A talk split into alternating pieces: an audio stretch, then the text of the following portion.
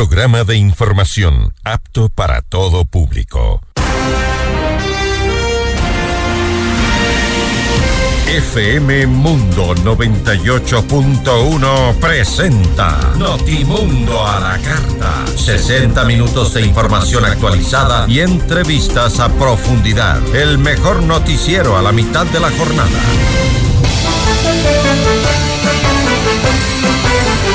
Conducción, Fausto Yepes. Dirección de Noticias, María Fernanda Zavala. Dirección General, Cristian del Alcázar Ponce. Este noticiero es transmitido en directo en la app de OnePlus, www.oneplus.tv, Canal 14 de Extreme, Canal 14 de CNT y Canal 14 y 514 de Claro TV.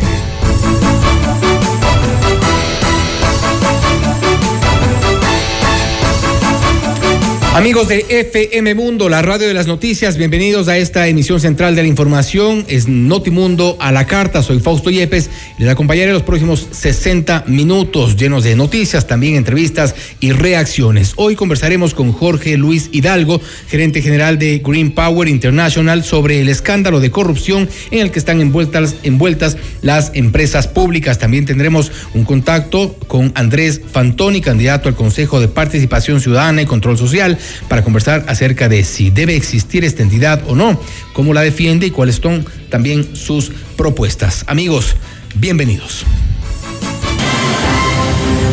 Titulares de Notimundo a la Carta. Atención, el gobierno suspende la jornada laboral del 6 de febrero, un día después de las elecciones seccionales. El canciller Juan Carlos Holguín rindió versión en fiscalía en el marco del caso denominado Encuentro, que investiga una supuesta trama de corrupción en empresas públicas. La comisión multipartidista que investiga la presunta trama de corrupción en empresas públicas llamará a comparecer al presidente Guillermo Lazo. El directorio de la EMCO ratificó a Gonzalo Uquillas como gerente general de SELEC. Un juez de Ambato aceptó la prelibertad de Alexis Mera, ex secretario jurídico de la presidencia del gobierno de Rafael Correa, condenado por el delito de cohecho. Gabriel Mansur, expresidente de la Corte Provincial del Guayas, fue sentenciado a cinco años de cárcel por enriquecimiento ilícito. No podemos seguir con jueces que no tienen la madurez para cuidar al país, afirma Fausto Salinas, comandante de la Policía Nacional. La declaratoria de la minería ilegal como amenaza en contra de la seguridad del Estado es acertada según la Cámara de Minería del Ecuador. La policía incauta más de una tonelada de cocaína en el puerto marítimo de Guayaquil que tenía como destino Bélgica. En la información internacional, congresistas de Perú presentan una moción para destituir a la presidenta Dina Boluarte por incapacidad moral. Analistas afirman que la salida a la crisis es el adelanto de elecciones. Y decenas de policías atacaron la residencia del primer ministro de Haití por su falta de respuesta al asesinato de varios agentes en manos de grupos armados. Notimundo a la carta. Buenas tardes y bienvenidos. Notimundo a la carta, una opción para mantenerse informado. Ahora las noticias. Aquí arrancamos con las noticias. El gobierno suspendió la jornada laboral del próximo lunes 6 de febrero a través del decreto ejecutivo 655. Según lo dispuesto, este día será recuperado en el sector público a través de una hora adicional durante los ocho días laborables subsiguientes, mientras que en el sector privado la recuperación se deberá establecer por mutuo acuerdo entre empleadores y trabajadores. Además, se dispuso que el lunes 6 de febrero los servidores públicos básicos de salud, bomberos, aeropuertos, terminales aéreos, terrestres, marítimos y fluviales y los servicios bancarios deben estar garantizados. En Notimundo Estelar, Arturo Moscoso, director de la Escuela de Relaciones Internacionales de la Universidad Internacional del Ecuador y analista político, aseguró que no hay razones para no apoyar la consulta popular propuesta por el presidente Guillermo Lazo. Además, afirmó que no hay trampas en este referéndum. No, yo no creo. Yo creo que, la, a yo he oído, he escuchado la, retórica de la oposición para el no es una retórica absolutamente vacía, ¿no? no hay realmente razones fundamentales de peso como para, para no apoyar la, la, consulta, ¿no? Y creo que la ciudadanía sí lo ha entendido y por eso el, el apoyo, el apoyo eh, mayoritario que tiene la mayoría de, o, todas las preguntas, ¿no? En las últimas encuestas ya lo estamos viendo. Eh, no, no sé a qué trampas se refieren, pero esa es una retórica que se quiere utilizar simplemente para asustarle a la gente, para asustarle a la gente y decirle que, o hacerle creer que con estas, con estas preguntas el presidente Lazo se va a quedar con el control de estas entidades o algo por el estilo. Y no tiene nada que ver, ¿no? Yo creo que con este par de preguntas en algo se recuperará la, la institucionalidad y se devolverá a la ciudadanía eh, la posibilidad de controlar a quienes, a quienes van a estas, a estas entidades como cabezas, ¿no? Y en relación a la pregunta 5 sobre la eliminación de la facultad del Consejo de Participación Ciudadana y Control Social de designar autoridades, Moscoso explicó que este proceso tiene que estar en manos de la Asamblea Nacional. El, el proceso de designación de autoridades de, de control eh, que tiene el Consejo de Participación Ciudadana en este momento en cualquier democracia republicana normal, eh, tiene que estar en manos del órgano representativo por excelencia, que es la Asamblea Nacional. En el, en el país se inventaron un organismo y dos funciones más, y este organismo, pues, es un botín político que ha servido para, para que los organismos de control y de fiscalización estén en manos del oficialismo, en un caso, o que ni siquiera sean capaces de ponerse de acuerdo, como ha pasado con el último consejo, para nombrar a los autoridades de control y por lo cual han sido incluso destituidos. Y sobre la pregunta 6 que propone modificar el proceso de designación de los miembros del Consejo de Participación Ciudadana y Control Social para que sean elegidos mediante un proceso que garantice participación ciudadana, meritocracia y escrutinio público llevado a cabo por la Asamblea Nacional, Moscoso explicó que este es un mecanismo para que la ciudadanía conozca a quienes van a ocupar estos cargos. Es un mecanismo que abre muchísimo más, creo yo, la posibilidad de tener un, control de quiénes son y quiénes van a esos, esos cargos. Como, como he señalado, en estos momentos son una serie de desconocidos. ¿Quiénes, quiénes serán los que irán a ganar? No se tiene idea de quiénes son ni, ni, ni quiénes quedarán elegidos. Y lo importante, Fausto, es que además sus funciones quedarán muy limitados en caso de que gane la pregunta anterior, la pregunta 5, ¿no? Porque ya no tendrán estas funciones de nominación que tienen ahora y pues simplemente se dedicarán a, a perseguir la corrupción en la medida de sus posibilidades, ¿no? Veamos, veamos si eso funciona a la larga. Revisamos otros temas. El canciller Juan Carlos Holguín acudió hasta la Fiscalía General del Estado para rendir su versión dentro de la investigación del caso denominado Encuentro, en el que se investiga una supuesta trama de corrupción en las empresas públicas.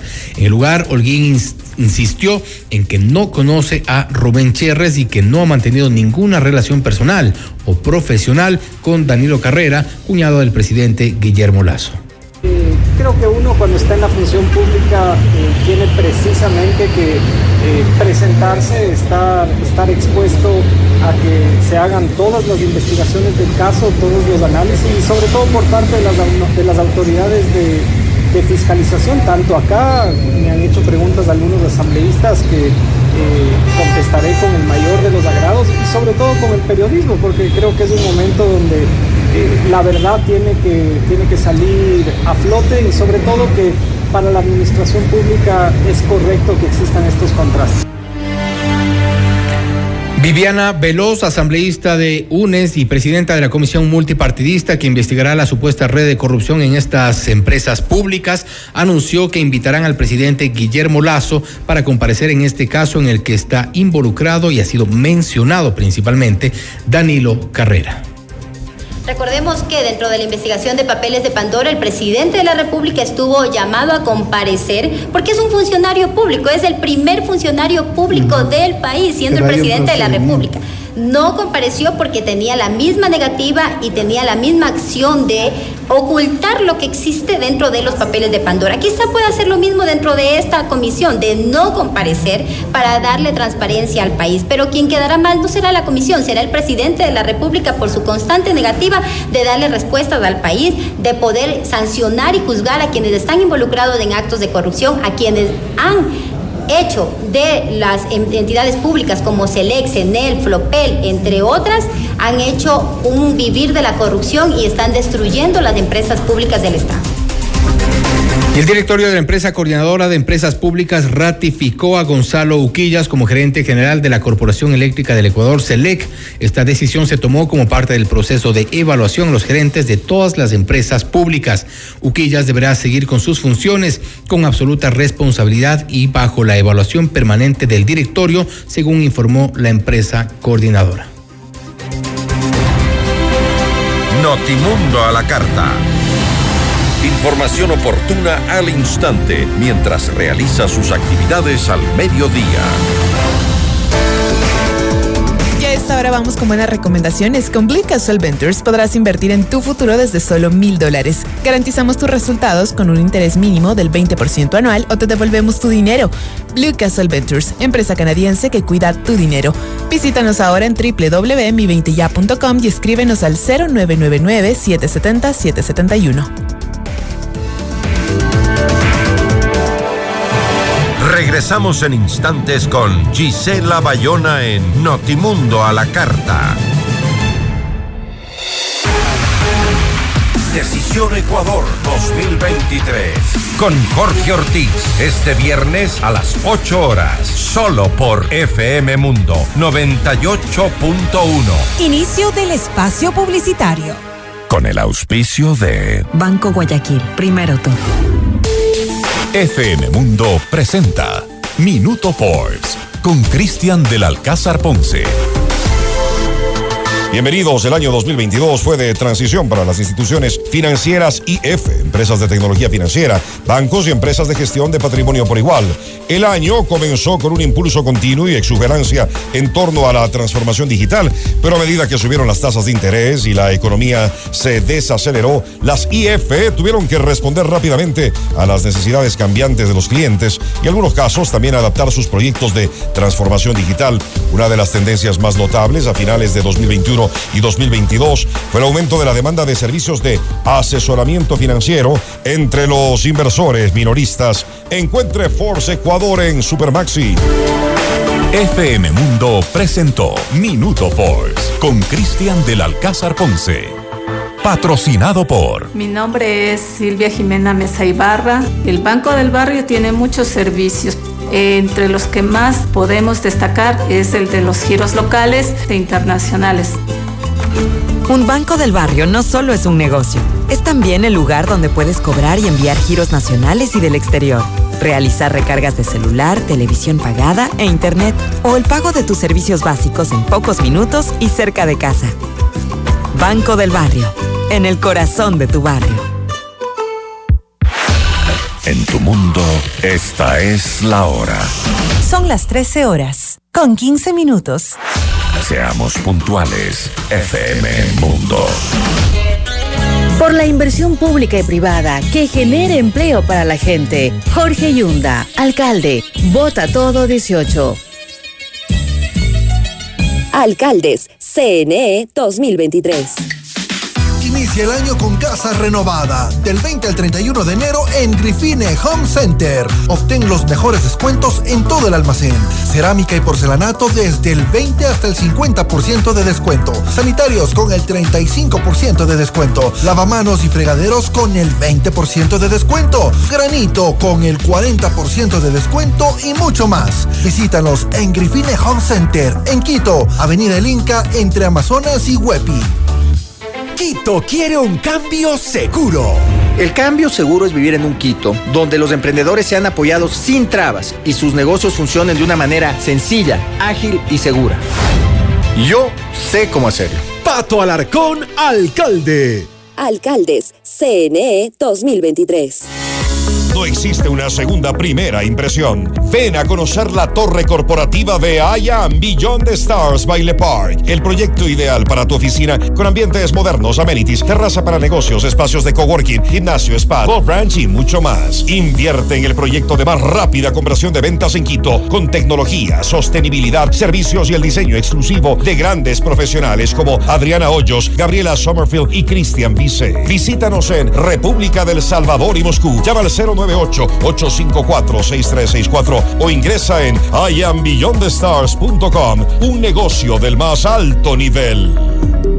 En vivo, lo mejor de nuestra programación desde tu teléfono móvil. Descarga nuestra increíble app FM Mundo 98.1. Fin de la publicidad.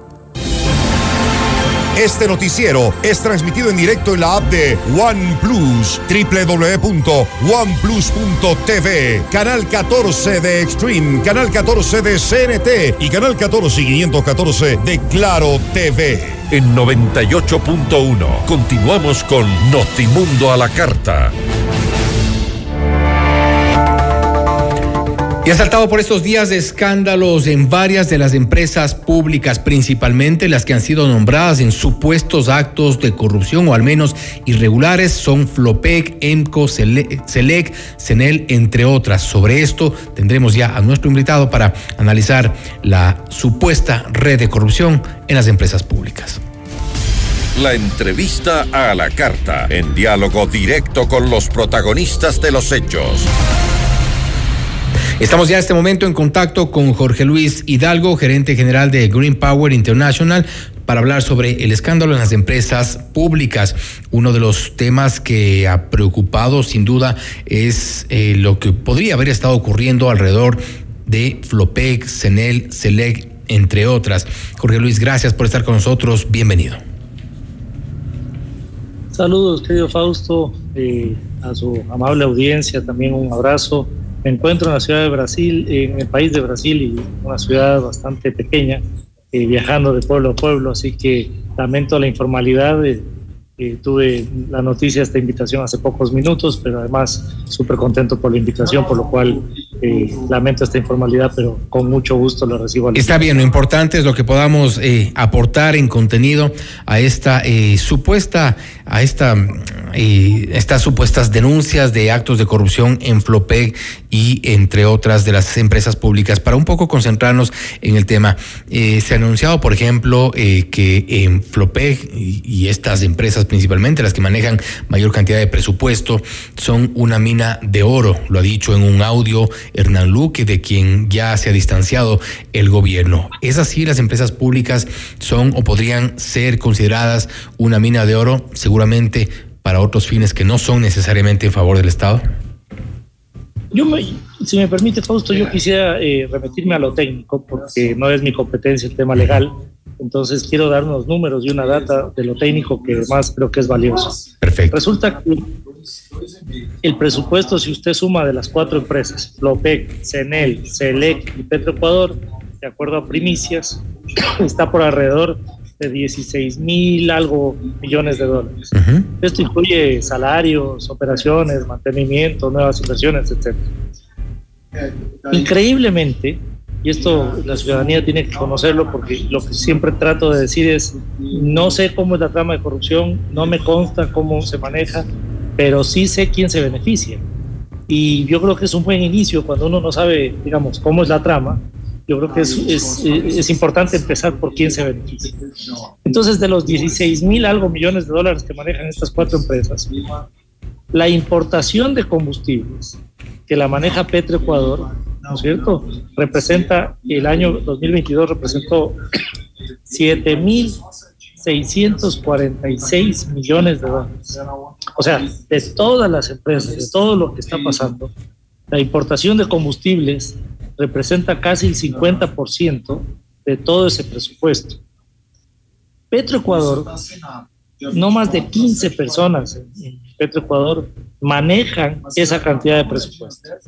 Esto, digamos, evidentemente es, es tentador, digamos, para no decir otros términos. Entonces, realmente, si el presidente Lazo quiere tomar decisiones, como lo escuché en una entrevista, básicamente el presidente dice, bueno, hay que prender el reflector eh, para entender, digamos, dónde está la corrupción. Bueno, prende el reflector, presidente Lazo, de toda la cadena de valor de importación de combustibles, porque ahí se derivan algunas cosas no solo es, eh, digamos, el commodity trader, que es el comerciante de, de, las materias primas, en este caso combustibles, ahí está Gumbor, Transfigura, Glencore, entre otros. Y todas las que han sido son nombres que ya nos suenan en eh, denuncias que han sido presentadas ya desde hace varios años inclusive. Pero por supuesto. Eh, Gumbor, por ejemplo, que tiene prohibición de hacer negocios con Petroecuador, de acuerdo al portal La Posta, que ahí verificamos esa información, eh, sigue haciendo negocios eh, aparentemente con una empresa que no conozco, se llama Amazon Tankers. Y de hecho decían en, ese portal que todos los caminos con- conducen a Gumbor. Entonces, ¿cómo es que Gumbor, por ejemplo, que no podría hacer negocios con Petroecuador, sigue haciendo negocios con Petroecuador? Claro, Gumbor aparece eh, en, esta, en esta cadena de intermediarios y eso lo ha denunciado en su momento, lo denunció hace prácticamente un año eh, el ex gerente de Flopec, Johnny Estupiñán, una denuncia que parece no caló en el gobierno, no caló en el Ejecutivo, pero son temas, eh, es, es información que, que creo que en el ámbito que ustedes se manejan todos la conocen. Bueno, Fausto, eh, vamos por partes. La ciudadanía tiene que comprender que nunca antes en la historia del Ecuador se ha manejado estos números de importación de combustibles. Nunca ha llegado a 7.646 millones de dólares.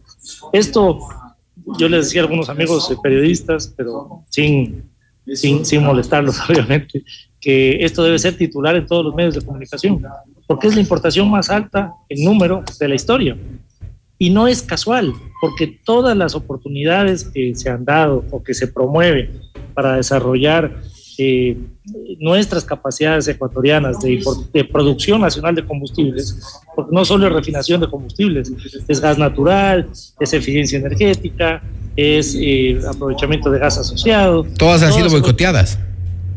todas se boicotean y todas además están quemándose, por ejemplo, gas asociado de una manera terrible en el oriente. Eh, recién también eh, en Ecuavisa salió un reportaje de, de una subestación, la subestación Chuchufindi, que está mm, abandonada. O sea, una subestación que le cuesta al Estado ecuatoriano 27 millones de dólares. No se conecta a Petroecuador a solo 3 kilómetros, como decían, el enchufle que está ahí, 3 kilómetros nada más, y prefieren generar con diésel. O, por ejemplo, el gas de, Campo Amistad, que no sale a la licitación, y cada día que se demora esa licitación, ¿quiénes son los ganadores? Los importadores de diésel y de combustibles. Entonces, ese permanente eh, boicot de la producción nacional, para mí tiene nombre y apellido y son los importadores de combustibles. ¿Quiénes son los importadores de combustibles? Porque no es, pues, como dice el ministro Santos. Eh, Bueno, realmente el ministro dice, el único importador de combustibles es Petroecuador porque es un monopolio. Y estoy de acuerdo pero en la cadena de valor de importación, desde el commodity trader hasta eh, los, eh, los buques, los barcos pequeños, el almacenamiento, el transporte interno, todos eh, son parte de la importación de combustibles y hay que prender las, eh, eh, como decía el, señor presidente, los reflectores ahí. Si usted quiere, señor presidente de la República, Guillermo Lazo, realmente combatir la- la producción de millones de dólares, porque evidentemente el rubro más grande de importación que tiene el país son los combustibles. En la cifra récord que además se dio en el 2022, se creció desde el 2021 a 2022 en diésel 110% en valor numérico y 20% en valor de barriles, porque subió el precio de- de- de- del diésel.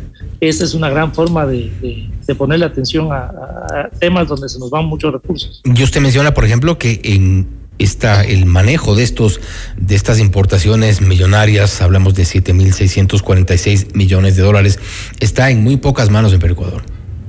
Muy pocas, o sea, 15 personas a lo, a lo mucho manejan esas decisiones. Para mencionar, por ejemplo, qué cargos son los que tienen que ver directamente con el tema de la importación.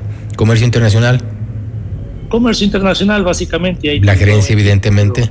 la gerencia, el ministerio, seguramente, Flopec, parte de, de todo el tema de la toma de decisiones.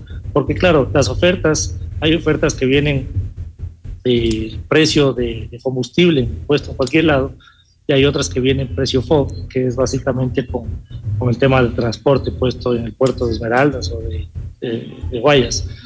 Pero, pero lo importante es que, que nosotros debemos entender la magnitud del tema de la importación de combustibles y el escudo protector de los combustibles eh, son los subsidios, porque además los subsidios tienen un, generan un desincentivo eh, bastante fuerte de que se desarrolle la producción nacional de, combustibles. Le voy a dar un ejemplo que no mucha gente comprende, querido Fausto, y que es importante utilizar su medio para esto. ¿Usted utiliza eh, gas en su casa, GLP? Claro que sí. Bueno, el tanque de gas, ¿cuánto cree usted que le cuesta al Estado ecuatoriano? El que usted compra dólar 50, pero quizás paga 3 dólares porque le llevan a su casa, le dan cargando y todo. Pero al Estado le llega a dólar 50. ¿Sobre los 14 dólares? 25 dólares. ¿Ya? Entonces, estamos hablando de que el Estado ecuatoriano subsidia el 96%. Yo no quiero entrar a discutir si es que es válido o no los subsidios, porque yo entiendo que esas son lógicas más político-económicas. Y además es un tema de, de, peso político, mucho peso político. Claro, pero, pero hay dos cosas que la gente eh, probablemente no conoce. La primera es que además el Ecuador importa el 86% de GLP, pero quema propano y butano, que es el producto, los dos productos que se requieren para producir GLP, en los mecheros del oriente ecuatoriano. Hay una planta en Chuchufín que capta gas, que está diseñada para 25 millones de pies cúbicos y solo produce 12 millones de pies cúbicos. No es por falta de gas, no es por falta de presupuestos, es por falta de que se conecten más pozos o más mecheros para que puedan levantar la producción. Eso no le parece corrupción. Fíjese una, un, ejemplo, Fausto. Algún, algún funcionario de Petroecuador, cuando se le cuestionó por qué no se conectan a la subestación Chuchupín, que está ya energizada desde el 2017 y abandonada además, o sea, los empleados que operan esa subestación literalmente, digamos, solo verifican que no se dañe ningún equipo porque no le están proveyendo de, de electricidad a nadie. Estos, eh, estos señores de Petroecuador, cuando se les cuestionó, nos dice es que no tenemos presupuesto. Y puede ser verdad, pero sí tienen presupuesto para pagar cinco veces más generación a diésel dentro de sus instalaciones. Entonces, claro, yo, yo, yo lo que siempre digo es que el funcionario público tiene dos grandes poderes. El poder de ejecutar y el poder de traspapelar. Y los dos grandes poderes tienen sus beneficiarios. Entonces, eh, demorar, por ejemplo, la licitación de Campo Amistad, no aprovechar el gas de mecheros que además se puede levantar producción de GLP, no aprovechar la conexión de la subestación Chuchuquinqui, alguien está ganando. ¿Quién gana? Los importadores de combustibles con nombre y apellido. Y, y, Jorge Luis, y un poco para, para ir cerrando, porque es importante, pero lamentablemente el tiempo es, es corto, de los 7.646 millones de dólares, y estamos hablando del área petrolera concretamente, también el resto de empresas públicas están manejando eh, cerca de 9 mil, 9 mil millones de dólares adicionales, cuya, eh, cuyo manejo también no necesariamente está en, en muy pocas manos. Por supuesto. Fíjese, fíjese que en GLP, Fausto, estamos importando cerca de mil millones de dólares. En GLP. En diésel, muy poca gente, por ejemplo, conoce que a mediados del año 2022 hubo una escasez mundial. Muy poca gente conoce que subió casi a 5 dólares el galón de diésel. Ahora ya bajó un poco. Y claro, el, gobierno, digamos, se lanza flores diciendo eh, nosotros tenemos controlada la inflación y efectivamente la tienen controlada.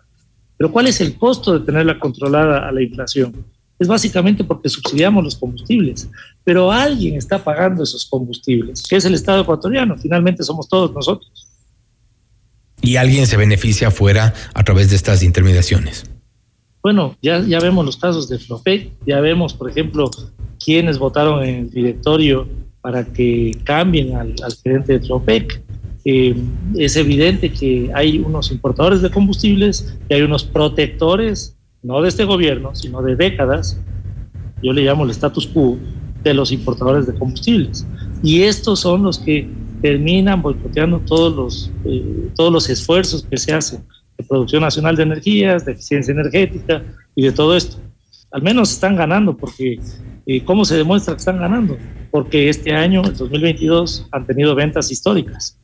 Y con esto cierro, eh, Jorge Luis, ¿Y qué tan posible es tener eh, ejecutivos que puedan manejar adecuadamente las empresas eh, públicas? Hemos escuchado también las complicaciones que, bueno, pues fue una declaración bastante polémica del, del ministro Santos en relación a que con un sueldo de seis mil dólares no les alcanzaba ni para los cigarrillos, pero en parte hay, hay una hay, hay, algo que es cierto y es que muy poca gente quiere arriesgarse ya a este tipo de cargos porque además sabe que una vez que terminen sus funciones va a tener a la Contraloría durante siete años, eventualmente se enfrenta a juicios, eventualmente se enfrenta también, eh, en algunos casos a persecuciones, en otros casos, eh, pues bueno, si no ha sido manejada bien la empresa, hay, hay, hay algo que hay que rendir cuentas. Entonces, ¿cómo lograr conseguir ese tipo de perfiles?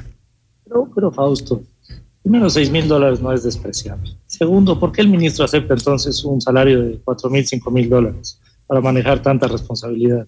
¿Por qué el presidente de la República acepta un salario de 5 mil dólares para manejar tanta responsabilidad? Es evidente que eso no es un justificativo, que puede mejorar y, probablemente podemos hacer esfuerzos, por supuesto, pero no podemos decir que por esa razón se puede poner a cualquier persona. Eh, hay, una persona que, según la prensa, dice que no está calificada para ser el gerente de Petroecuador. Bueno, miren el reglamento a ver qué dice y veamos si está calificado o no. Fíjense, quiero volver a este tema, Fausto, y con, con, esto también termino. Existe una termoeléctrica que se llama Termogas Machala, diseñada para gas. En la época de estiaje de este año, ¿sabe lo que hicieron? Están forzándola, están cambiándola para que acepte esa, esa generación a gas, que acepte diésel importado para generar eh, electricidad con diésel. ¿Que ¿Cuánto cuesta el diésel? Eh, 70% más que el gas natural. Entonces, yo no, primero no creo que sea justificativo el tema de salarios. Segundo, estas decisiones están beneficiando enormemente a grupos importadores de combustibles.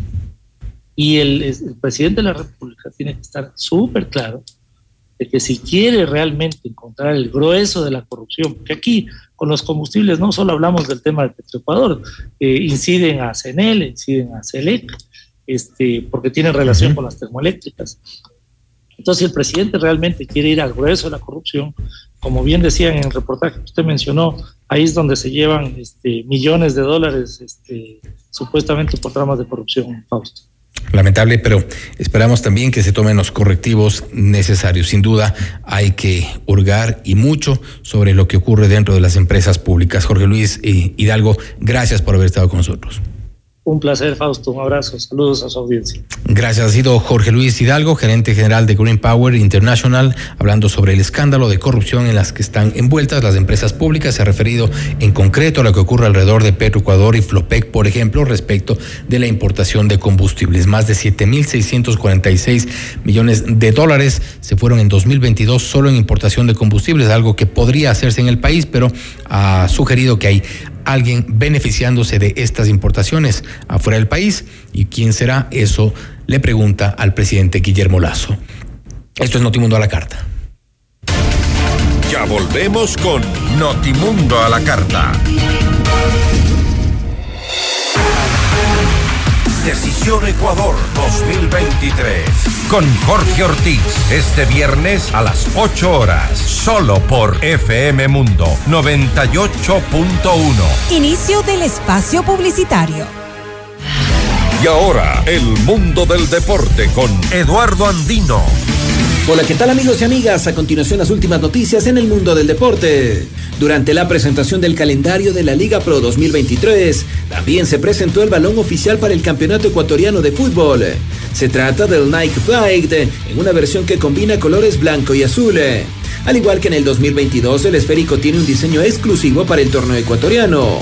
Entre las características, la empresa menciona que el balón tiene menos costuras que otros y más de 1.700 horas de pruebas. Este diseño de pelota permite una menor resistencia del aire, según explica la marca. Te presentamos el balón oficial de la Liga Pro 2023. Night Flight, elegancia y la mejor tecnología en un balón que nos regalará grandes jugadas y goles increíbles. Publicó Marathon Sports, lugar donde se comercializará el esférico. Hasta aquí el mundo del deporte con Eduardo Andino. En el 2023 llega a Ecuador Ara Malikian, el genio del violín. Un espectáculo extraordinario del más alto nivel. The Ara Malikian World Tour. Su virtuosismo te hará vivir la música de un modo emocionante, diferente entre lo clásico del violín y la irreverencia del rock. Una experiencia única. Quito, 18 de mayo, Teatro Nacional Casa de la Cultura.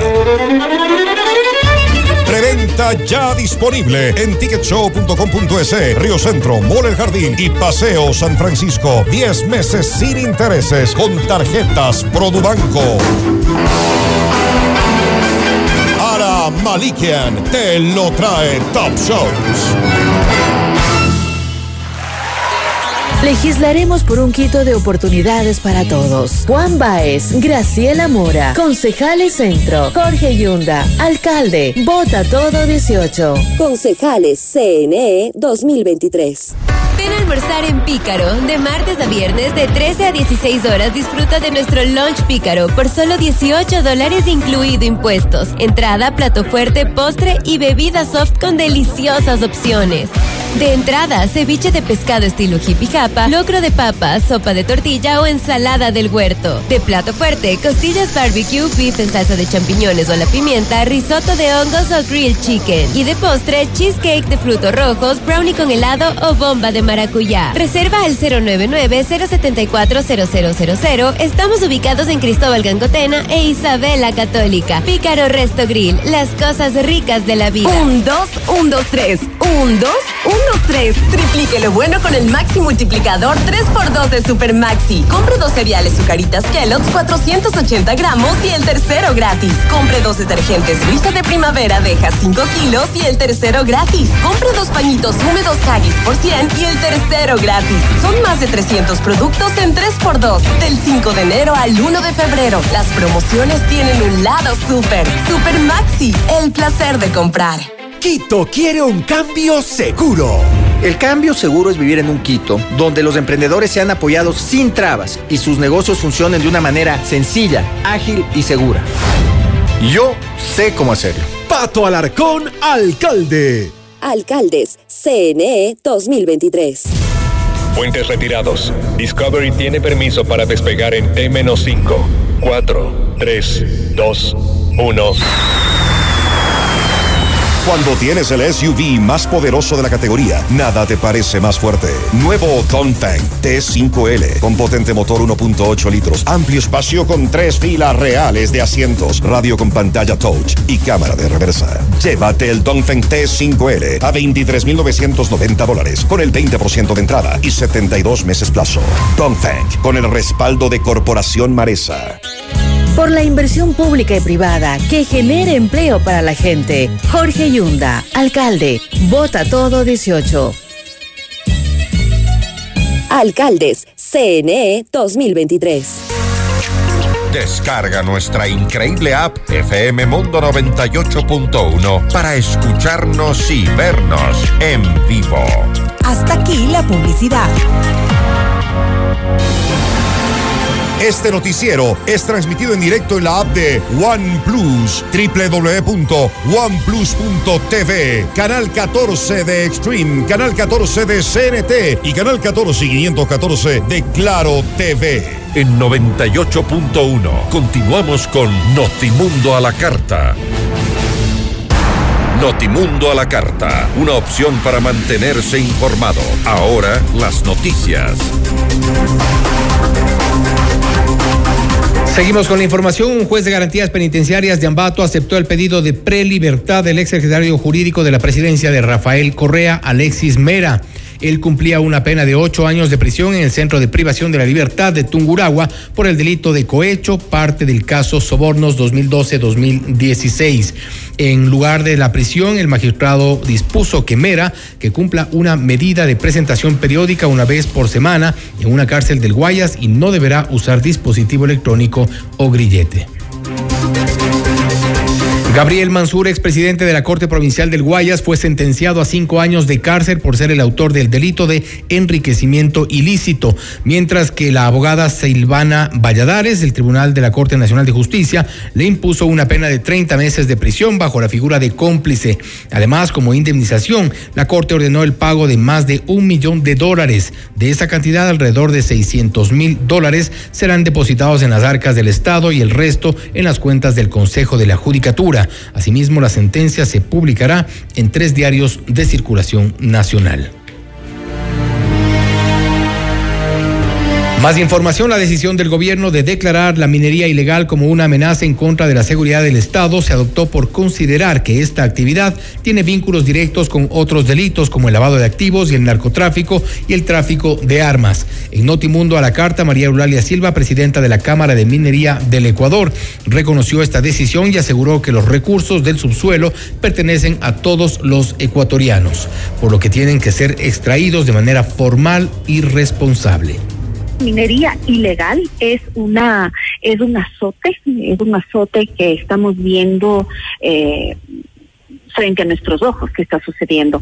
Yo recuerdo hace tal vez un año un año y medio las denuncias de, de actividades ilícitas eran muy esporádicas. Ahora son el pan de cada día se lo hace a plena luz del día eh, frente a, a eh, a, gente que transita en el río Napo que debe ser el equivalente de una gran avenida si es que fuera si es que fuera una carretera, ¿no es cierto? Ya no hay ni siquiera pudor para ese tipo de, de actividades ilícitas. Entonces, eh, nosotros efectivamente como Cámara de Minería del Ecuador aplaudimos las, la, la declaración del secretario de Seguridad, de Ordóñez, eh, en el sentido de declarar a esta una amenaza contra la estabilidad del Estado.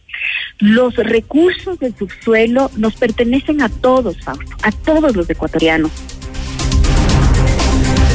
Por otro lado, para José Moreno, coordinador de los colectivos sociales de la provincia de Napo, la minería ilegal también representa, perdón, la minería legal también representa una amenaza para el ecosistema amazónico y sus comunidades porque estas concesiones no han realizado la consulta previa de extracción de recursos. Respecto a la posibilidad de una salida, la única alternativa que queda ahora es un adelanto mayor de elecciones para digamos que la actual presidenta Dina Boluarte pueda dejar el cargo. La misma Boluarte lo ha dicho ayer durante una presentación ante el Consejo Permanente de la OEA, en donde ha señalado que todo está en manos del Congreso de la República.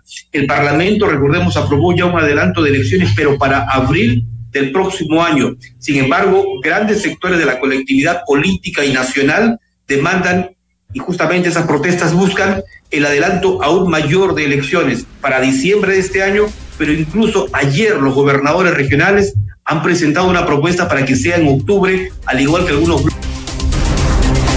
en Notimundo al día, Fausto Salinas, comandante general de la Policía Nacional, explicó que la declaratoria de que la minería ilegal es una amenaza en contra de la seguridad del Estado permitirá plantear estrategias en el área legal y operativa que permitan frenar la actividad extractiva que continúa devastando la Amazonía ecuatoriana y otras zonas del país presidente está totalmente preocupado y, por eso es que eh, en, la, exposición que se hizo en el COSEPE eh, precisamente termina con la declaratoria pública de una amenaza. ¿Y qué significa eso? Significa primero poner el compromiso del Estado para luchar contra la minería ilegal, mirar algunas estrategias que van enmarcadas en el ámbito legal, en el ámbito operativo, en el ámbito de, coordinación operativa. Nosotros creemos que la naturaleza merece, merece esta, esta, declaratoria y vamos a enfrentar no solamente eh, a, la, a la mina ilegal, sino a toda la cadena de suministros, lo que hablaba el control del combustible, el control de la maquinaria, normas más estrictas para que pueda movilizarse de un lugar a otro.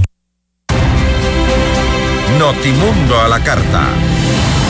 Información oportuna al instante mientras realiza sus actividades al mediodía.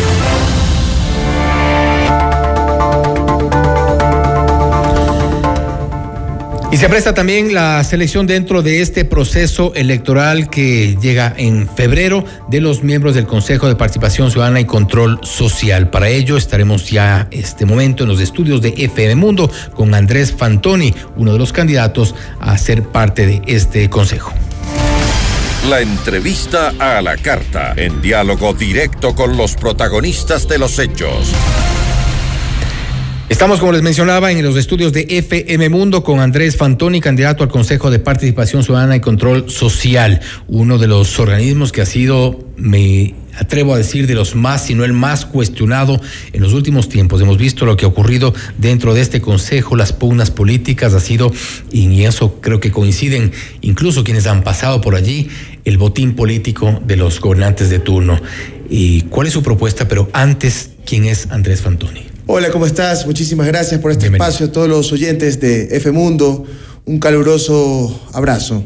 Bueno, Andrés Fantoni, ante todo, es un educador, padre de familia, soy un gestor de proyectos sociales, pero sobre todo soy un ciudadano, un ciudadano que la lucha, la vive, la siente, igual que los que nos están escuchando, que a diario tenemos vicisitudes eh, a nivel país, ¿no? Siempre la carencia de la falta de un Estado que abrigue a cada uno de sus ciudadanos y en ese sentido creo que nace eh, la, voluntad de poder cambiar esa realidad. Vivimos en un abandono y es hora que los ciudadanos nos empoderemos, que la fuerza ciudadana se haga sentir y sobre todo que le haga ese sopeso político que nos ha llevado a una declive, a un barco hundido y nosotros resurgir de ese hundimiento para ir a buen puerto y a buen norte. Andrés Fantoni, tengo 36 años, soy casado, soy un gestor de proyectos sociales en lo deportivo todo eh, enraizado en la educación.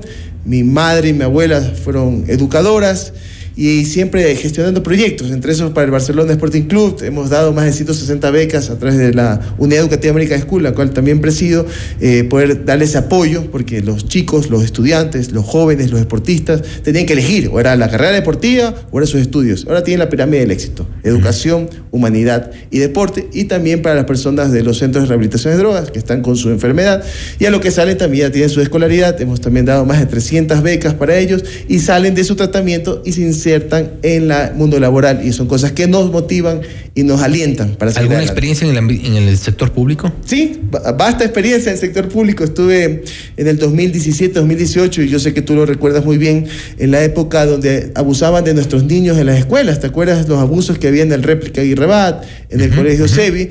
En el cual le dimos frente a esa situación, compleja situación, atroz situación, viendo los informes de la fiscalía y cosas tan dolorosas. Uno como padre familia, como ser humano, eh, dimos esta, frente a esta situación, este problema social que había dentro de las escuelas y los pusimos donde deben de estar. Hicimos la denuncia particular y los pusimos en la cárcel. Recordar al profesor Miguel de Música, 16 años eh, fue la sentencia de él, también los del réplica de Rabat. Y también eh, articulamos protocolos de, eh, que se llamaba Más Unidos, Más Protegidos. Esto es para hacerle la vigilancia a nuestros niños con los padres de familia, con los buenos docentes y también el cuidado de que cualquier persona pueda alertar y tenga la responsabilidad de poner la denuncia en la fiscalía y bajamos los eh, índices de vulneración de derechos de nuestros niños, de violencia en general, no solo abusos sexuales, sino violencia entre pares. Teniendo tantas responsabilidades, entiendo la fundación, entiendo todas estas actividades también eh, con los jóvenes en el ámbito del deporte. Eh, ¿Por qué cargarse otro, otra, otra responsabilidad adicional? Y esta vez el Consejo de Participación Ciudadana y Control Social. ¿Cuál fue eh, la motivación para candidatizarte? Porque toda mi vida he estado en los momentos más complejos de la vida de, los tiempos. Recuerdo la pandemia, yo estaba en esa época en el registro civil en Guayaquil, en Guayas. Acuérdate que nosotros inscribíamos hasta 800 funciones diarias y todas las entidades cerraron las puertas, pero nosotros no. Liderando esa situación tan compleja, iba una madre, yo recuerdo a la señora Carmen que iba que fue todos los días y decía, señora Carmen, ¿qué pasó? Pues que no me la atendieron. No, hoy se murió mi, mi, esposo, ayer se murió mi hijo, hoy se murió mi hermana. Entonces dimos frente a esa situación compleja y damos y seguimos dando por medio de la Fundación Dibujando Sonrisas, con esa unión de corazones solidarios, con esa unión de corazones que tienen vocación al servicio de la gente. Hemos podido atender de más de 20 mil personas en tres ejes de carencia que tiene nuestro país lamentablemente, como es la educación, con capacitación para las mujeres abandonadas, mujeres solteras, en talleres de decoración de fiestas infantiles, en repostería, ensamblaje, hardware y software. Y un, eh, me recuerdo ahorita ese momento de Evelyn, una, una, señorita, una señora de unos 28 años, en la cooperativa Valer Estacio, ella estuvo, cursó los uh -huh. cinco semanas, y al mes que culminó su, su, su taller de, de, emprendimiento, su capacitación, se puso su, eh, su empresa de decoración y fiestas infantiles en la Valero Estacio. Ahora, y la actividad sin duda en el Consejo de Participación Ciudadana y Control Social sería y totalmente distinta, porque allí ya entra nos guste o no la política, entra, nos guste o no también algunos temas sensibles como es, por ejemplo, hoy por hoy la designación de autoridades, un tema que no ha podido ser resuelto al menos de forma transparente durante estos últimos meses, sino desde el inicio, desde la creación de este consejo para escoger eh, para designar eh, procurador, contralor, defensor público, defensor del pueblo, en general fiscal también. Estos concursos, ¿cómo deberían llevarse? ¿Cuál, cuál es la propuesta de Andrés Fantoni? Eh, en caso de llegar al Consejo. Bueno, en pleno hacer unos cambios pequeños normativos. Esto quiere decir, primero, que existan sanciones si los consejeros incumplen con los tiempos. No puede ser que en, un año no han podido elegir ocho autoridades de control y se ha avanzado y extendido. Otras que no sean los asesores que estén en la comisión, eh, la comisión de selección ciudadana, eh, sino que sean parte de la gente técnica, de lo personal, del personal técnico que está dentro del Consejo de Participación Ciudadana. Entonces, son, incluir a la gente, eso también es muy importante, para que puedan impulsar impugnar, pues si saben que tiene rabo de paja, saben que ese perfil no es el adecuado, que impugnen, que así como se busca a los medios de comunicación, abanderando estas acciones de protección, que se busque para incentivar a que la ciudadanía sea parte vigilante, para que los procesos sean efectivos y de buena manera, juntos con ellos y poder consolidar unas verdaderas autoridades, porque ahora vemos que dentro de una consulta, de la consulta popular en las 5 y las 6, le quieren quitar la atribución de designación de autoridades, aunque hay otras atribuciones, mucho, las 5 y las 6, y, y hay otras atribuciones también más relevantes, como es promover la participación ciudadana, hacer verdaderos mecanismos de rendiciones de cuentas, pero reales, no, no se saluda la bandera que se hace actualmente, la Contraloría Social, con los ejes de los observatorios ciudadanos, con la veeduría, los comités de usuarios, que son también muy importantes, la silla vacía, los presupuestos participativos. Entonces, hay que incluir al ciudadano para que esté, sea el promotor y la construcción del cambio. Pero, darle pero hay apatía entre la ciudadanía. La, gente ya no quiere participar. Porque no hay confianza, pues. Ahora mismo hemos discutido por estos días, eh, ya ni siquiera los ejecutivos, altos ejecutivos, quieren hacerse cargo de, empresas públicas.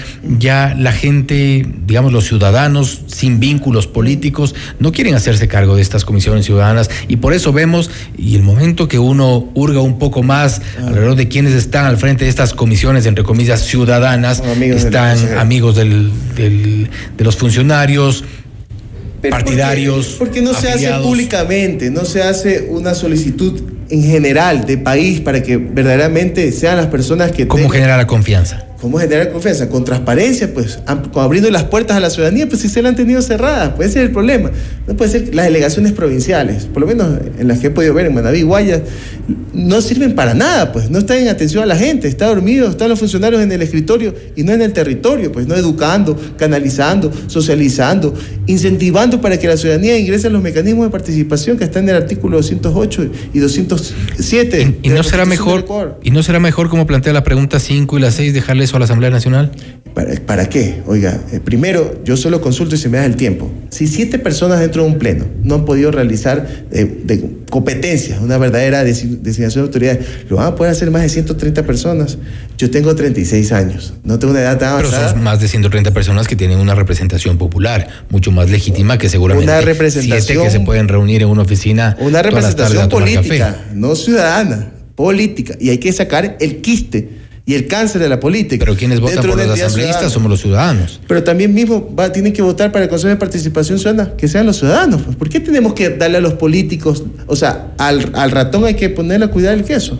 Por lo menos yo no estoy de acuerdo. yo Pero hoy por hoy vemos también candidatos al Consejo de Participación Ciudadana y Control Social que están abiertamente respaldados, seguramente no documentalmente respaldados, pero abiertamente respaldados por tiendas políticas.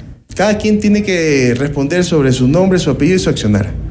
Yo hasta en este momento he trabajado con la ciudadanía, con los gremios, con los educadores, con los pescadores y con cada una de estas organizaciones y ciudadanía de pie que ha estado votado, que ha estado invisibilizada, que han querido callar, que no los insertan dentro de las alcaldías, dentro de los parroquiales, para que ellos puedan eh, incluir estar dentro de las ordenanzas. Porque, ¿quién más sabe, eh, quién más va a saber que ellos, que lo viven a diario, que lo palpan, saber si hay una carencia? Ejemplo, aquí en Carcelén, pongamos un ejemplo, el agua potable tiene que estar la persona que vive en el cárcel, el representante o el comité de barrio, y que ellos puedan decir hacia dónde va la asignación, de qué forma, organizada, ordenada, dónde tiene que potenciar. Eso hay que cambiar. Esto es con los ciudadanos. No retrocedamos, queridos compañeros, queridos amigos, ciudadanía que nos están escuchando. No hay que retroceder. No hay que preguntarse si prefiero la gripe o la tos. Ah, es acabar las dos y avanzar de la mano de los ecuatorianos para construir un mejor país, un país donde la ciudadanía se empodere y tenga la voz suficiente para una transformación. Le hemos dejado a los políticos y nos han hundido. Somos los ciudadanos que tenemos que avanzar, dar frente a esta problemática, porque imagínate cuántas personas están matando a diario.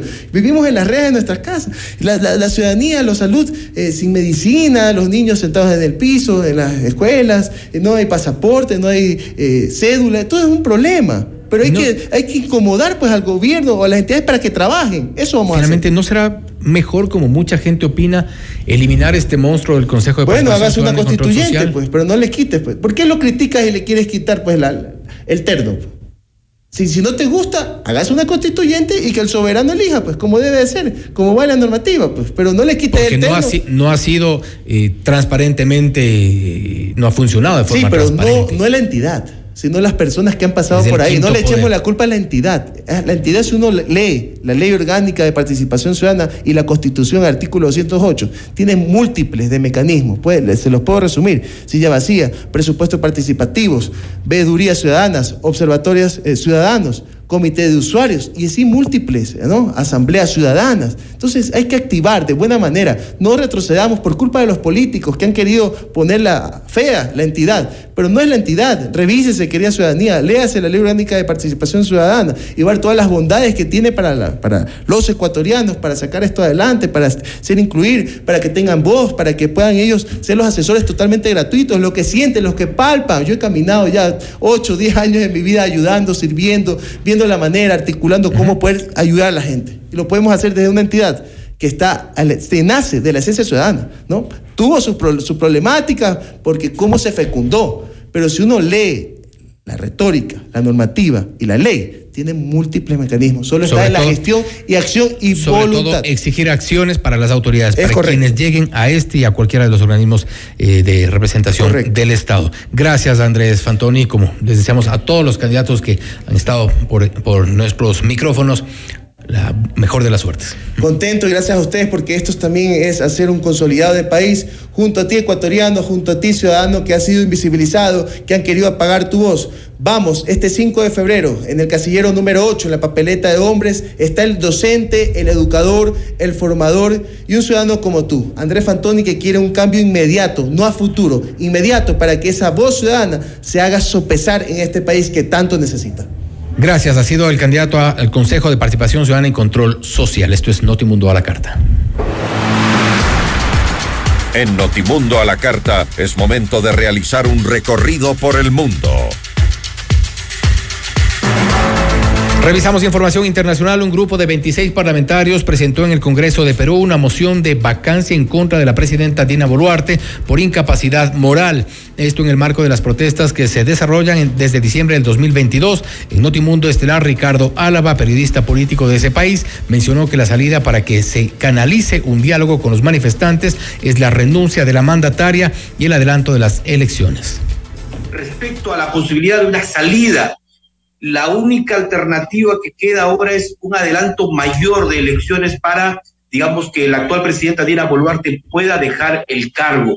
La misma Boluarte lo ha dicho ayer durante una presentación ante el Consejo Permanente de la OEA, en donde ha señalado que todo está en manos del Congreso de la República.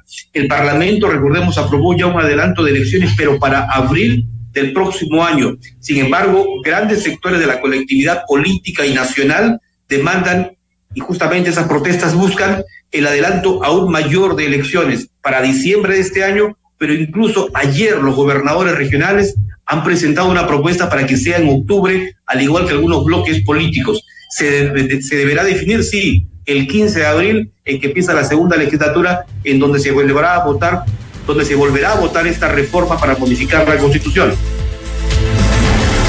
Más información en Haití, las recientes muertes de policías, la inseguridad y la violencia de las pandillas han provocado la furia de los ciudadanos. Decenas de policías armados atacaron la residencia privada del primer ministro de ese país, Ariel Henry, en el marco de un movimiento de protesta por la indiferencia de las autoridades frente a la muerte de más de una decena de agentes a manos de grupos armados este mes.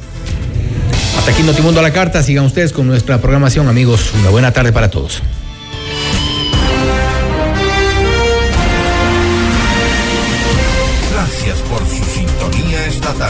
FM Mundo 98.1 presentó Notimundo a la carta. 60 minutos de noticias actualizadas y entrevistas. El mejor noticiero a la mitad de la jornada.